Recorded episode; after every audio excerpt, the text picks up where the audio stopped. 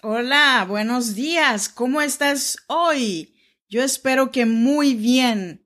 Bienvenida, bienvenido a Tranquila Mujer Respira, un podcast que nació para acompañarte, para animarte, para que hoy no te des por vencida o vencido. Al menos hoy no. Yo soy Freda Hunda, te saludo desde Sacramento, California. Yo soy oaxaqueña mexicana de la región chinanteca y vivo en Sacramento, California desde hace ya más de 10 años. Casi todo el mundo ha oído hablar del karma. Algunas personas piensan que casi es el destino. ¿Pero alguna vez te has parado a pensar lo que significa karma? La verdad es que la mayoría de nosotros nos equivocamos y este malentendido no ayuda a ninguno de nosotros.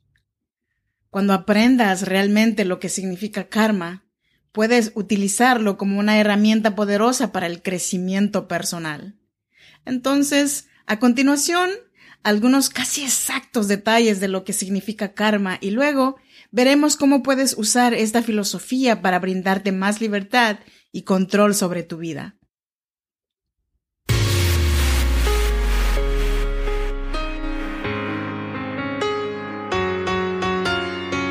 En cada situación difícil hay una mujer que decidió ser fuerte y salir adelante.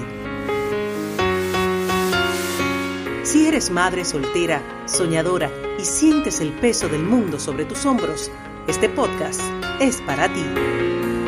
A continuación, Freda Hunda, una mujer como tú que a través de sus historias te ayudará a que encuentres la mejor versión de ti, porque este no es el día para que te des por vencida, al menos hoy no. Así que te damos la bienvenida. Tranquila mujer, respira.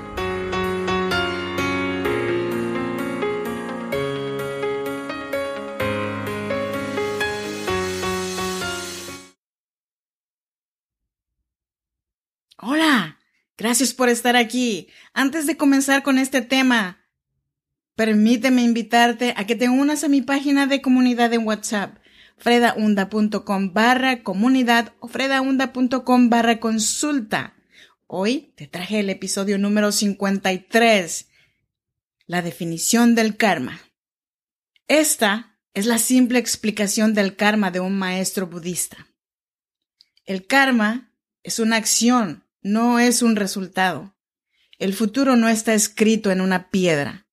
Puedes cambiar el curso de tu vida ahora mismo, cambiando tus actos volitivos y patrones autodestructivos.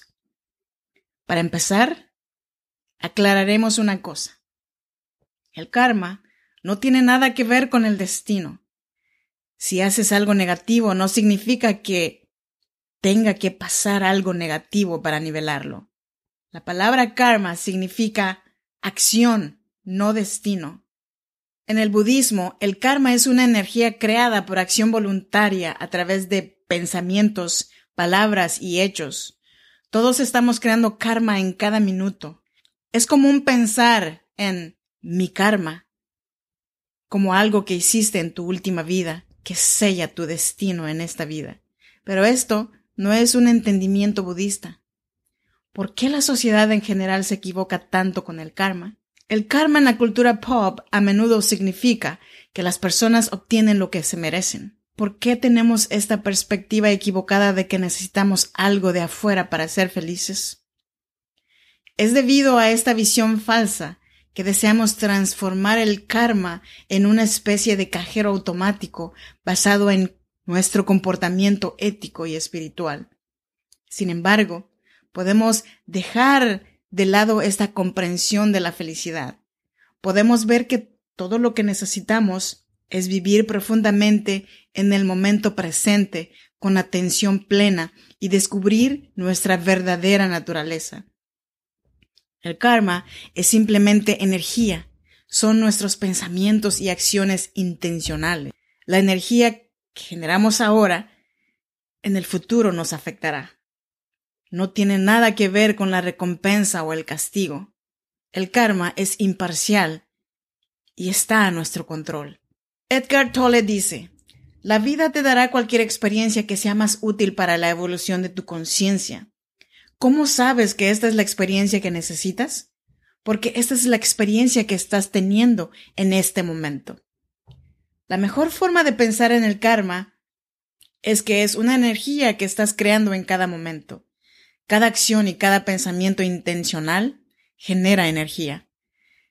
Sentimos esto todos los días y no se almacenan para futuros castigos o recompensas. Sin embargo, si reaccionas con ira, todo el tiempo estás condicionando la mente para la ira. De manera similar, al reaccionar ante las cosas con paz y calma, estás condicionando la mente para la paz y la calma. Todas estas cualidades, como la ira, el descontento, la alegría, la armonía, etc., pueden verse como flores y las semillas de las que brotan. Cuando nacemos, Todas estas cualidades mentales y emociones son semillas. Ahora, imagina estas semillas descansando en el jardín de tu mente. Descuidas con tus pensamientos intencionales. Dependiendo de lo que hagas, estarás regando las semillas malas o regando las buenas. Estas semillas pueden eventualmente convertirse en flores o marchitarse y morir. Lo importante es darte cuenta de que la energía que le damos a estas flores es nuestra energía kármica. Al vivir con atención plena, podemos observar esta mente kármica que se está condicionando en nuestras mentes y comenzar a cambiar la forma en que reaccionamos en nuestra vida diaria. La atención plena nos da la capacidad de elegir qué flores regamos y cuáles no. Sin intención plena, Simplemente reaccionamos a los patrones de pensamiento condicionados. Entonces, para usar el karma como una fuerza para nuestro propio desarrollo personal y espiritual, o una fuerza para un gran bien, solo necesitas hacer brillar la luz de la atención plena en tu vida para identificar tu energía kármica y trabajar para sanar cualquier energía kármica que lo detenga. Este es un excelente ejemplo de cómo el karma puede regresar para recompensarte en el futuro. Wayne Dyer dice así, cómo te trata la gente es su karma de ellos. Cómo reaccionas tú es el tuyo. Al vivir con este conocimiento del karma podemos soltar el bagaje mental y las preocupaciones que creemos que nos han sido asignadas y en cambio tomar el control de nuestra vida. Seguro que habrán factores externos que afectarán tu vida, pero si profundizas tu comprensión de cómo oyes la verdadera paz, tendrás la capacidad de experimentar la vida plenamente sin importar lo que suceda a tu alrededor. El karma muestra que tenemos la libertad de decidir lo que nos sucede. Son nuestras acciones y pensamientos intencionales los que gobiernan nuestras vidas. Hasta aquí con este tema. Mil gracias a Justin Brown de ideapod.com por este artículo que me aclaró muchas ideas erróneas acerca del karma. Espero que a ti también te ayude. Gracias por escucharme. No te olvides, por favor, de dejarme un mensaje, un me gusta, una señal de que estás allí. Gracias por hacer realidad este podcast. No quiero irme sin decirte que hoy no es el día para darse por vencidos. Al menos hoy no. Gracias. Hasta la próxima. Bye bye.